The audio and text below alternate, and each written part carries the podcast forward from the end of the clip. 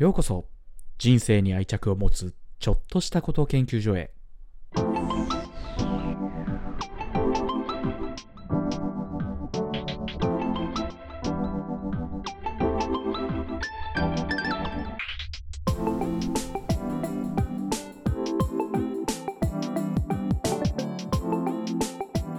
始まりました。人生に愛着を持つちょっとしたこと研究所というところで今日もやっていきたいと思います。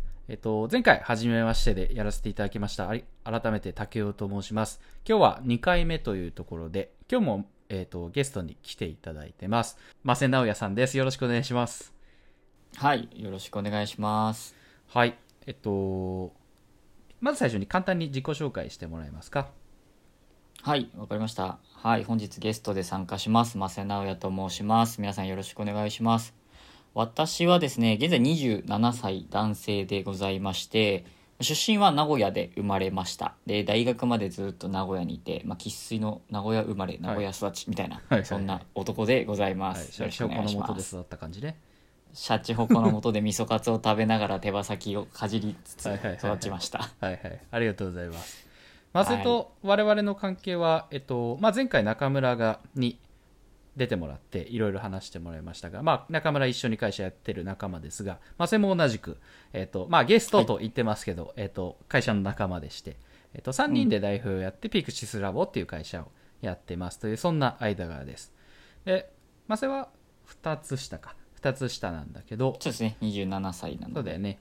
2個下ですね、学年的には。はい、このえっと、前職、ある意味会社は、まあ、厳密に言うとちょっと違うんだけど、まあ、前職同じで、うん、で、ね、この会社をやるにあたって、その前から関係性が生まれて、そこからまあ、いろいろね、そう、なんだろう、思想というか、こんなことやりたいよねとか、うん、そういうところで共感して、一緒に3人でやりだしたという、そんな関係性だね。だから関係性としてはまだ言っても1年とか、ちゃんとは1年ぐらいだよね。そうですね。そんなもんしかまだ経ってないですね。そうだね。なんかあっという間な気がするけどそんなもんだね。というそんな間柄の我々ですね、はい、というところで今日もまあえっ、ー、と2個下なので一応まあは Z 世代というくくりになるのでそんな目線も、ギリギリですけどね。まあ完全にギリギリ。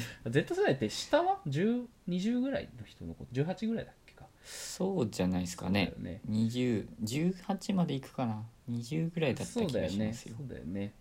はいはい、というそんな目線もありながら面白いこと聞けるんじゃないかなと,、えー、と思ってます。というところで、えーと、今日もやっていきたいなと思います。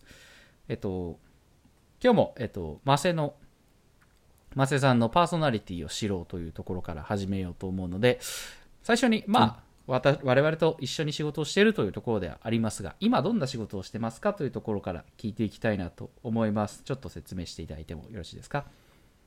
はい。今現在はですね、まあ、私もあの、まあ、メインは社会人の方々に対してなんですけれども、あのライフエンゲージメント向上っていうところをベースにしながら、まあ、キャリアだったりとか人生とか、はいはい、まあ、プライベートとかそういったところに対してこうプログラム提供しながら、面談とか対話を通じながら、まあ、一人一人のですね将来っていうところにこう一緒にサポート向き合うっていうところを仕事にしてやっております。はいはい。ありがとうございます。それこそ増田はね大学生の時から学生団体就活支援の学生団体か、ね、キャリアキャリア支援系の学生団体を、はい、地元でやってたので大学生の時から。そうだよね。だからそういう面談というかなんかそういう実績はある意味一番あって昔累計どんくらいな何人ぐらいになる？もんもうちゃんと数えてないのもあるんですけど、うん、多分関わった学生とかでほんと500とかいくと思いますね、ね、学生だけで。で社会人も増え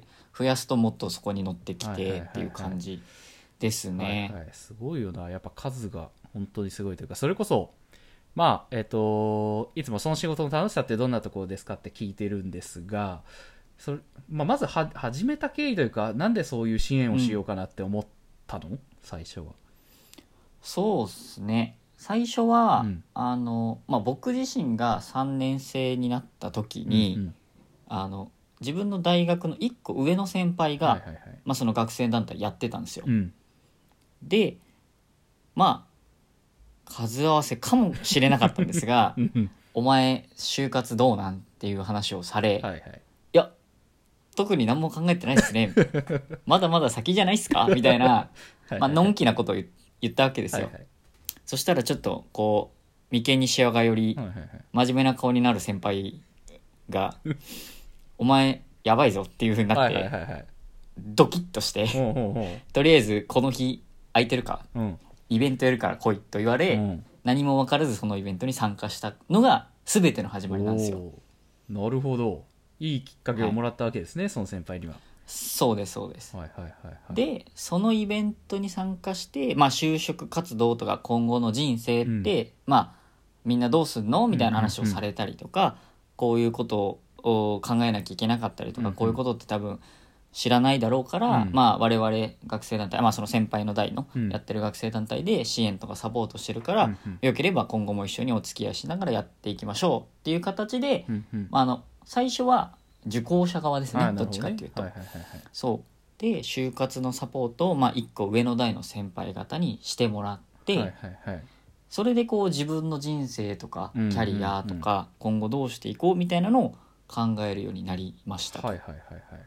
で割とその経験があったおかげでいろんな方々に出会って、うんうんうんえー、とそれは学生同士もそうだし、うんうん。先輩の代もそうだし、うんうん。あとは社会人の方とかもそうだし、うんうん。いろんな人に出会っていろんな話を聞いて、うん。まあ、僕自身の価値観が広がったなっていうのもあるうんうんのとうん。あとはその就職活動っていうものを通して社会のことを知ったりとか、うん。こんな会社があるんだこんな仕事があるんだみたいな、っうんていうところを割とこう見る機会があり、うんそれでこうだんだん興味を持っていっうんはいはいはい。て、で自分の中で割とこう納得したうん。キャリア選択とかファーストキャリアうんうんですね、を選ぶことができたので、すごい感謝してたんですよ、先輩方には。まあね。はい。うんうんはい、で感謝してたんで、まあ、先輩に恩返ししたいなと思ったんですが先輩はまあ卒業してしまうと。そうだね。どう恩返しするんだよはいはいはいはい。っていうところになったんで、まあ、その時先輩にも教えてもらった言葉で「恩送り」という言葉がはいはいはい。あって、まあ、先輩からもらったものを下の代にじゃあそれを引き継いでサポートしようっていうのをきっかけで僕自身も、えー、と4年生になった時に学生団体の運営サイドに入ってそこからまあ支援というものがですね始まったっていうのがきっかけでございます。んなるほどね。じゃあもともとそれこそ人の何かを支援したいとかっていうよりシンプルに最初はやってくれたことを、ね後輩というか下の代につなげるということが、まあ、だから恩送りが最初は目的でやりだしたっていうことか。そうです。もともとは別になんか誰かのためにとかはいはいはい。相談に乗りたいんだなんてことはあんまりこう考えてなかっなるたほどね。ですしそれがしたいともあんまりなかっはいたですね。はいはい。なるほどね、ありがとうございます。それこそじゃあもっと言うと今そこからスタートして、えっと学生になって、はい。まあ、社会人違う仕事はしてたもののこう今こういう、うん。そういうことに近い仕事をしていいるわけですけどそれこそ当時から何か楽しさとか、自分にとっていいなと思うことがあったと思うんだけどまあはい。過去もそうだし、今もそうだしどうですか？そこの楽しさというか、どういうところにあると思ってるんですか？そうですね、まあ、割とその学生の時もそうだし、うん。社会人になってから仕事、えっと、ファーストキャリアとかセカンドキャリアは全然あのなんだろうな学生と向き合うとか、うん。誰かに面談するっていう仕事ではなかったんですけど、はいはいはい。プライベートで実は続けてましていやだからそれがすごいよな。うんうんうん。そうなんですよ。面談を、まあ、ボランティアとしてでもやっていて、で何がそれでんなんだろうな楽しかったとかうん。良、かったのかって考えた時に、やっぱ一つは誰かのためになってるなっていう実感と、自分がこう話をした人ですね、うん。まあ、面談した人とか相談に乗ったうん。人がやっぱ次の一歩を踏み出すこうきっかけだったりとか、前向きに何か物事を捉えるようになったりとか、実際にこう何かに、えー、と取り組んでみたりとか、なんか申し込んでみるとか、応募してみるとか調べてみるとか、そういう行動の変化っていうのを、うん。まあ、目の当たりにすることができているうんうんうんっていうのが、僕の中ではこうなんか関わってよかったなってまずは自己満ね。かもしれないですけどできる部分。でかつまあ人によってはそれであの、まあ、感謝の言葉を伝えてくれたりとか、うん。ありがとうっていう言葉だったりとか、マセさんのおかげでなんか変われました。マセさんのあれがあったから今こうやってなってますっていう話をしてくれる子もいるので、うんうん。まあ、そういうなんかちゃんと返してくれる。っていうのも嬉しいし、うん。なんなら今でももうほんと数年前ですね、うん。ほんと長い子だと7年前とかうん。8年前とかに出会ってる子でも、今でもなんかご飯行ったりといか今こんな感じなんですよってこう、おあのなんだろうな情報共有みたいな。うん、新なんか最近どうみたいな話ができる仲になってる人とかがいるので、うん、そういうつながりができてるっていうのが多分僕の中では大きいところかもしれないですね。いや本当そうだよな。それこそね我々も会社としてもねそういうなんかまあもちろん一過性のつながりというか一過性の支援ももちろん大好きというかやっていきたいけどそういうね長いスパンでねつながりができて、うん。そういう話ができる関係性をね、なるべく増やしたいというかそういうコミュニティを大きくしたいっていうところもあったりするからそのマセのその関係性ってすごい理想的というか非常にうん。いいなと思うよな。なるほどね。それはたちなみにやっぱそういう支援とかし支援というかまあなんか人の話を聞くとかこう何かためになるアドバイスができる、するとかそういうことってさやっぱその時のえっ、とやり取りであっちもある程度納得してくれて終わることは多くあると思うんだけどそれこそうん。行動につながることか行動につなげることができるかってすごい難しいじゃん。はいはいはい。そそこのなんか行動につながった人とつながらなかった人の違いとかなんかあったりするの？すごい難しいと思うんだけどそう,、なんかいや最初から行動、それはもうその人の気概というかもともと行動につなげるうん気でもう相談受けてるあ来てくれてるから行動につながるよなのか。うん。何かやっぱりそここでもう全然行動なんてだったのがこういう言葉によって行動につながったとかってあったりするの。そこってすごい大きな違いだと思っててやっぱり行動につながるかつながらないか、さっきマサがねその行動につながった人がって言ってたから、その辺って何かあんのかなっていうのを聞いてみたかったんだけど。まあ前提少なからずやっぱその相談に来てくれる人なりの気概はまあもちろんありますと、それはまああるんですけど、うん。まあ、それは前提として置いといた時に、やっぱそうですね。どんだけこっちがその人のことを思って話してるかが、うんうんまあ伝えられたかといううんか、うんうん。そのこっち側のそのスタンスだったりとか熱量を伝えられたりしたかっていうのが、うんうん。僕から見ると左右してるのかなっていうのはありますね。なるほどね。一個は、うん、だからこそ本人もあってこうハッとする瞬間というか、うん。気づく瞬間だったりとか、こうなんかよく確信をつかれるとかうんうん。あるじゃないですか、うん。ああいうこうあそこ言われますよね、みたいな。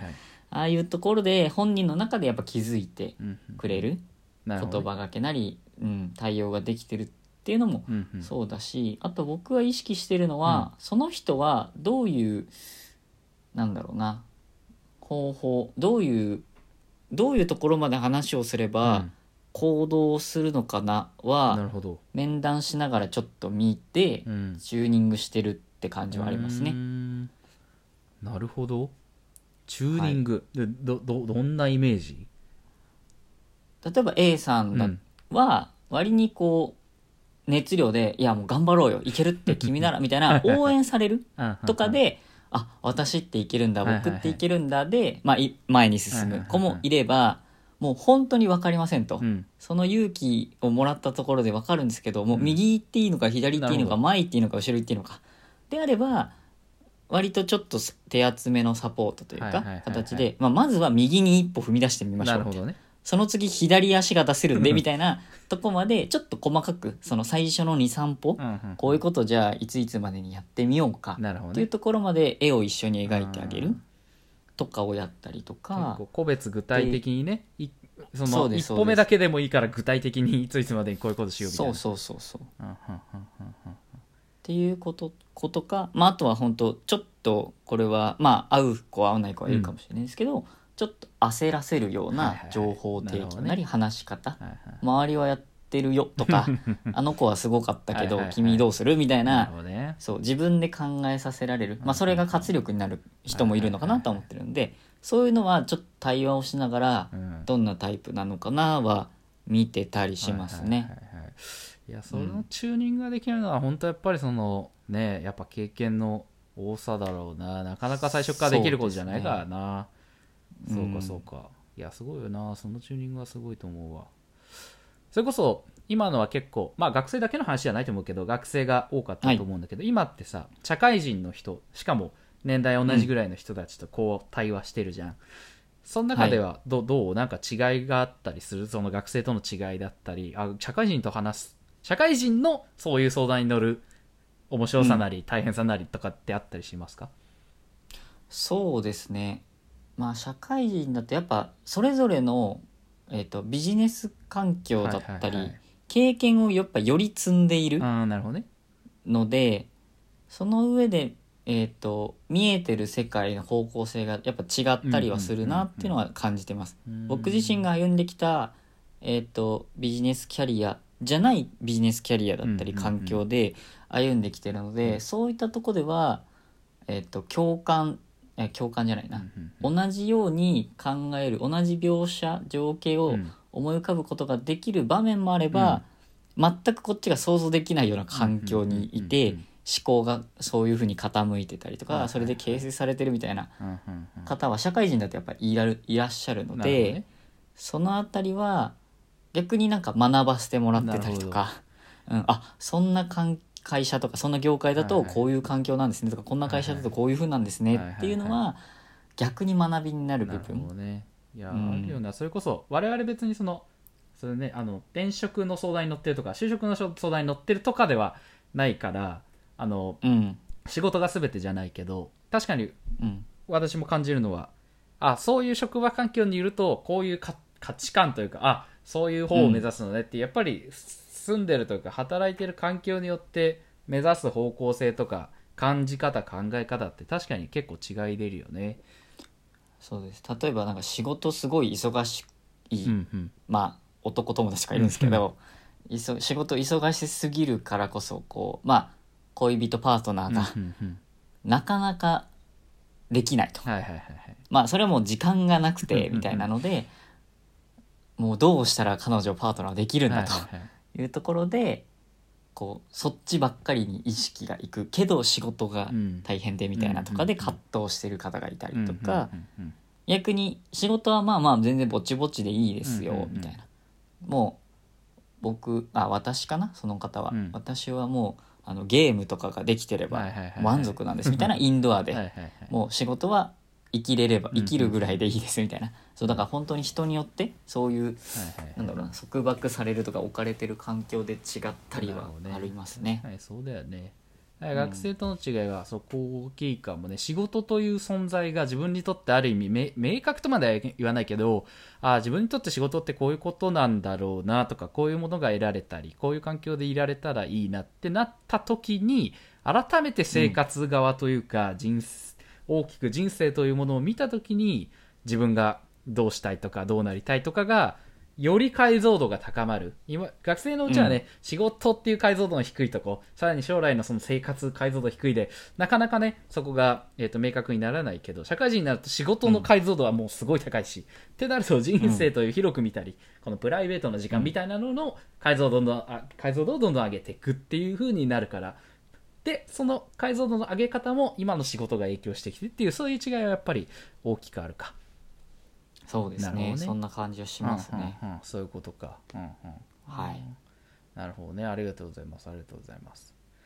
とした時にそれこそえっ、とまあ仕事今のとこまでは仕事の話でしたけど他に取り組まれてること、まあさっき言った通り面談はまあそれはそれこそ仕事とまた別のところでもやってるから他に取り組まれていることになるのかなと思うんですけど、それでも全然構わないですけど趣味とかなんか仕事以外の活動とかなんかしてたりします？あんまね活動？ませって趣味しすごいある感じじゃないまあ映画とか車好きとかそういうのあったりするけど。そうですね。特に。今言ってもらったとこぐらいですね。ね。ね。映画と車、いはいまあ、車も F1 を鑑賞したりとか、はいはい、珍しいよな今時 F1 観観戦ね。今再熱してるんですよ。あそう。盛り上がってきてるんですよ。最近は俺も全然見てないからな、うーん。何再熱？再再燃？何盛り上がりなの？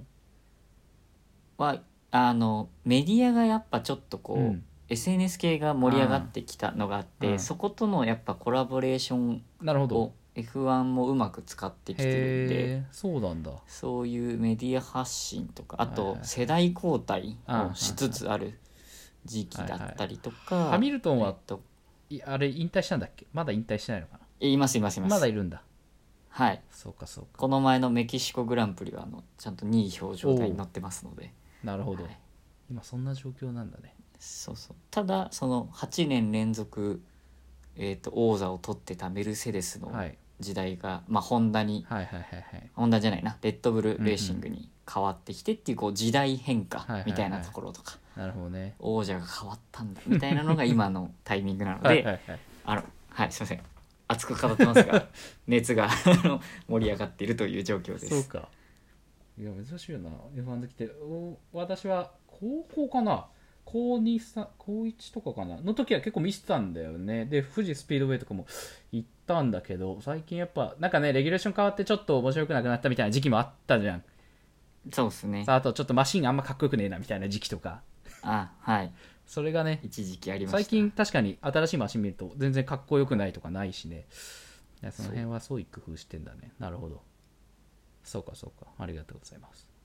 まあそうね、まあけどまあそれはそれこそ他に取り組んでることって言ったらやっぱその面談だよな他みんなやってないけどまあそれやってるっていうだから本当はそこ面白いなと思うよな。そうかそうか。ありがとうございます。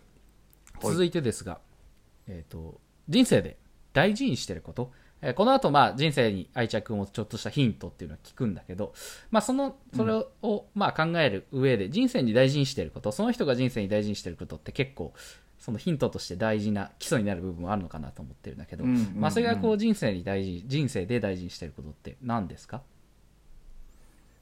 僕自身が人生で大事にしてることだと、うん。いこれ1個じゃないといけないんですか？あいやいやいや全然。あのこれとこれとこれあこの3本の柱ですでもいいけど3本の矢ですはいはいはい。いいよ、はいはいはい。あだとうん。1個は面白いって思えることにこう,、挑戦するというか触れ続ける。っていうことと、うわやればよかったなって割と後悔ないようにしながらいろんなことに触れてみる、うん。うん、やっぱあの自分でいろんなものにこう百聞は一見にしかずじゃないですけど、生の目で見て体験してっていうのをやりたいっていう、まあちょっと1個目に近い部分ですけど、そういったところとあとは何だろうな。とパートナー、まあ、を大事にしてるとはいかですかね。はいはいはいはいはい。い。いですねいいですね。それはどういう過程で生まれてったとかなんか明確なこういうきっかけがあるとかそういうもんあんの？なんか。なんかこれがあったから大きくそういう風に変わりましたではないんですけど、割とちっちゃい頃からまあいろんな経験をさせてもらったりとか、いろんなとこに連れてってもらったっていうのがあるので、ほうほうこう刺激をいっぱいもらえてたのかなとは振り返ると思っていて、うんうんうんうんやっぱり話を聞いてたり見てるものうん。うんとその現地に行って感じたりとか、うんそういう人とのつながりができた時うんうん。って残るんですよねね自分の中に。うんうんうんううんんでそれが違うのでいっぱい多くそういう経験とか触れていきたいなっていうところと、うん。かつそこに面白いなって思う部分、まあ、それはもう自分の感性なんで、はいはいはいはい。なんかこういうのが面白いうんという定義であるとかなんうんうんうん。か明確に言えないんですけど、まあそういうもんだよね。うん。はい。まあなんかこう僕がよく言ってるのはこう鳥肌を信じろって言ってるんですけど、はいはいはい。こうあそれだってなる瞬間？あるんだ。あるんですよ。うん。頭じゃなくてこう体が反応するみたいな、はいはいはいいいね。あれを大事にはしてるかなって感じですね。へはい。えいいね。それこそなん,、ま、なんか印象に残った鳥肌はなんか印象に残った鳥肌は、うん。一個は、うん。あーこれあ、まあ、ちょまたちょっと仕事うんの話ばっかりしてますけど、全然いいよ。ファーストキャリア選んだ時うん。とかは割と最終理性とかじゃなく鳥肌で決めましたね。へえなるほどね。そのまあんどこを見てとかじゃないけど感じるものというかそのファーストキャリアのことに感じること？そうですね。まあワクワクするのかだったりとか、うん、っていうのを割と信じて1社目は決めましたね。なるほどね。やっぱ感性は大事にしてるっていうところだよね、うん。それこそ感性を大事にするにあたって感性ってやっぱりあだからつながってんだろうな。今の面白いものと思うにはやっぱりいろんなものに触れてないとその感性って衰えていくからだからうん。2個目さっき言ったリアルに触れるというか、そういうものって、はい。そ1個目を磨くためのまた一つの行動なのかもしれないね、面白いものに触れてないと何が面白いあお、えっとリアルでなんか自分が面白いと思うものに触れてないと何が面白いかさえも分かんなくなっちゃったりそれを磨き続けるためにも確かにさっき言った2つ目のそのリアルを知るとかそうね。いうのが大事なのかもね。だからそこはある意味つながってんのかもね。確かに言う通り。うん。なるほどね。はありますね。まあリアルでどうしてもできない時は僕はまあ映画に頼ってますね、うんうんうん。なるほどねうん、ほうほうほうほう。まあせ疑似体験みたいはなはまあね。感覚ですかね、一つのなんだろう。まあ小説とかも本とかも映画もそうだけど一つの人の人生を学ぶとか人の考え方を知るっていうツールだもんね、はい、はいはいいいね。おすすめの映画なんですか？ちなみに。おすすめはいあのいろいろありすぎて これですって言えないんですけど、はいはいはいはい。じゃあ、まあ、心ああ。えっ、と最近見た映画でおすすめの映画。最近見た映画でおすすめの映画、だとアニメになるんですけど。アニメの映画。うんあいいよ、うんうん。はい「天元突破グレン・ラガン」っていう映画が全然聞いたことないな。アニメなんですけどはいはいはい。ありまして。これあの2008年とかうん。そんな映画なんですよね。うん。それはあそんな時の漫画とかがああるの？連続もの？アニメ？アニメ初アニメ初で漫画があって映画になってるやつなんですけどそうあのそう別になんか超有名なんか「うん。うんワンピースとか「あナルトとか、まあねあんな著名な対策というかなんかはいはいはい。あの大ヒットってわけじゃない、うんうん。あの知る人ぞ知る系なんですけどあのまあこれを今聞いてる皆様の中であの男性の皆様がいらっしゃいましたらですね あのぜひ見ていただきたいんですがあの男とは何たるやだっうたりとおーなかるほど。熱い思いとか、うん。うん、で人ってっていうとこだったりとかあ仲間ってとか。そういう感じのアニメ映画なんだ。あただテーマ、えっとそのアニメは、うん。あのロボット系のアニメなんで、んなるほどね。まあまあロボットに乗って主人公はいはいはいはいとその仲間たちがドンパチやって 悪い敵とみたいなやつなんですけど。なるほどね。そうその中にこう出てくる連あの一人一人のはいはいはい。思いだったりとか、あうん、いいんだ。考え方とかが刺さりましーたね。おーいいね。てかまあ言うちゃんと言うとちっちゃい頃そのリアルタイムで放送されてる時に見てあってちらっと。はいはいはいはい。でなんとなくでしか覚えてなかったです、うんうんうんもう忘れかけてて、うん。でたまたまあの何かで見かけて、あもう一回見てみようで、うんうんうんうん。ちょうどこの前見たんですけど、えー、よかった。もう鳥鳥肌の連続ですよね。かっけーってなるいう。いいね。えそれ映画から見ても大丈夫なやつ？あ映画から見ても大丈夫です。映画だと、うん。アニメをこうおさらいしてもらいながら、うんうんうん。ちゃんと締めくくってくれるおいいね感じいいね。もうごめん。もう,、はい。もう一回言って。天元突破グレン・ラガンです。漢字？天元突破は漢字。グレン・ラガンはカタカナです。へえ全然初めて聞いた。それどどうやって見つけるの？そういうのってあでもそれはリアルタイムで見てたんで。あそっかそっかそっか。知ってた。それはリアルタイムか。そっかそうそう知ってた。思い出しただけか。そそうかそうか。思い出した。そうかそうか。あそういえばあったな。なるほどね。昔これ見た気がするみたいな。いあーいね。過去の感じそのちょっとね思い出補正とかもあったりするからなそういうのって。そうです。再熱みたいねいいねなやつですね。はいはいいいですね。なるほど。ありがとうございます。ありがとうございます。はい。はい。じゃあ、えっと、質問も最後の方に行ってきますが、自分の人生に愛着を持つちょっとしたヒントを教えてくださいというところで、そもそも、それこそ人生に愛着を持つって、マセはどう捉えてる、まあ自分どんな状態というか。うん。自分が主人公だなって思ってるって感覚とかですかね。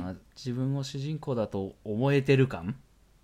うん、うんうんうんうん。なるほどね。いいねいいね確かにね。人生は自分自分の人生は自分が主人公だもんな。うんうん。うん人生に愛着があるというのは自分がのことを自分でちゃんと主人公だと思えている感覚。うんうんうん。いやそう。愛着を持つじ愛着を持つっていうこと自体もさなんかこれを好きであるとかとちょっと違うじゃん。いろんななんかニュアンスが含まれてると思ってて、でさらにはい。人生に愛着っていうとさらにいろんなニュアンスというかさその人それぞれの感覚、なんかそこの温かみというか、なんかいろいろ含まれてるなとうんうんうん思ってるから、このなんかどう捉えたっていうのを聞いてるんだけどなるほどねいいですね、とした時改めてちょっとしたヒントというかそれこそじゃあ主人公だと思えるためのちょっとしたヒントだったりなんかうん。そういうのってあったりしますか、そうですね。まあヒントとまでは言い切れるかは難しいんですそけど、あの自分で意思決定をいっぱいしてみることで自分が主人公であるっていうまあ、自覚が芽生えてくるもそうだしそう思えるようになってくるあしーなるほどね。自分が決めた選択を振り返った時に、うんうん。あ過去の俺がそのと当時の自分が A か B かをうん。A にしたんだな。っなるほどていうので今の自分にも行き着いてきてるんでなんか成長を感じれたりとかあの時のあれがあったかならこうなってるんだ、まあ、それが失敗だろうがうん成功だろううんが今こうなってんだなってこう振り返るきっかけきっかけにはいなっていくから。別にね大きな決断だけじゃなくても、なんか小さな決断でも自分で自分の意思でする、なるほど。うん、っていうことがこの愛着につながっていくのかなと思いますね。なるほどね。いやけどいや確かにめっちゃいいね。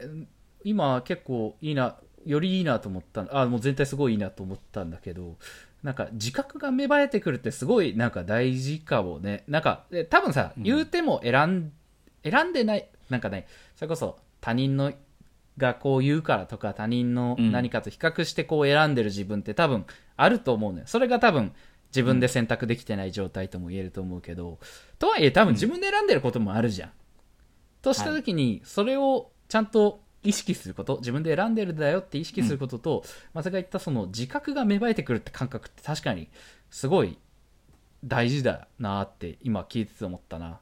ちゃんと自分で選んでいる、そして自覚が芽生える。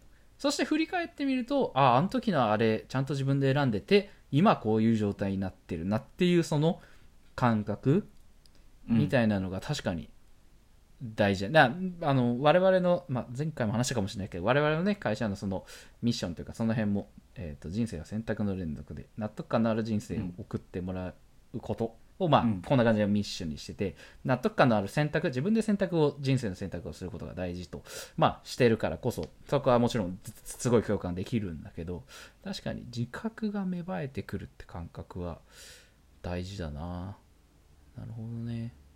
はいはいはいはいはい、なんかそれこそ自分で選択するためのコツというかなんか意識することとかってなんかあったりする。まあそれがそれこそ何かせじゃあ選択するときに意識してることとかってあったりする。まあさっきのね面白いと思うかとか鳥肌選ぶはいはいはい。もあると思うんだけどなんかあったりしますか？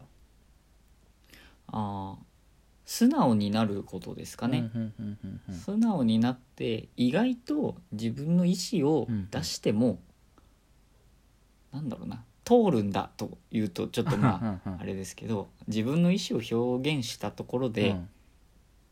何かが大きく失敗することもなければ、何かが大きく変化することはないからこそ意思表示していっていいんだなってこう思えるので気持ちに素直になる。なるほどねはい。確かに自分の選択ができないのってやっぱり失敗が怖いとか恥ずかしいし周りの人と違うね。目とか。そうかそうか。そうそうそう。それが怖いから自分の選択ができないって考えた時にまあ自分で素直になって選択したとって、えっと、意外となんか変変なことなんねえぞとか っていうことを、だもんね。が多いからね。そうですそうです。なるほどなるほど。本当なんかすごいちっちゃいことでもいいと思ってて、うんうんうん友達とフードコートに行きました。と、あああ。みんななんかラーメン食べて 食べラーメン食べようよみたいな。であじゃあラーメンラーメンのとこ行ってくるわって言ったけど、あ昨日の夜麺食ったし米がいいんだよな今日みたいな時ってあると思って。て、あるねあるね。でもみんななんかラーメンラーメン言ってるから、ラーメンか、うん。でもここってフードコートだしなるほどな。俺今日米食べたいし カレーあんじゃん。カレーいっちゃえ。でなるほどいいと思うんですよ。確かに。そうだよな。そう。フードコートだよな。ちっちゃい確かにフードコートだよな。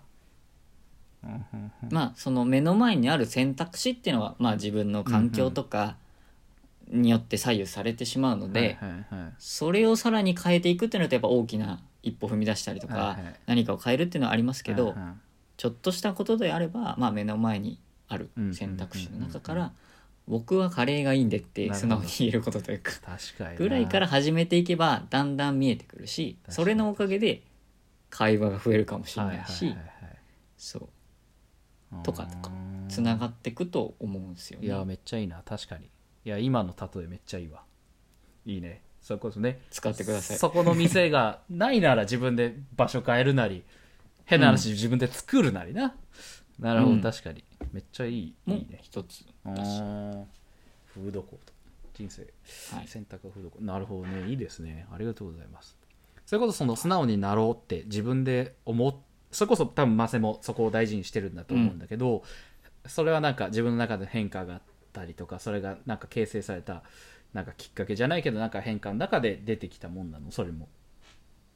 そう僕割とうん。幼少期というか、いつぐらいだろうな？高校生まあ大学の途中ぐらいまでかな、うんうんまあ周りの目を気にして自分の意思より周りとの同調、うん。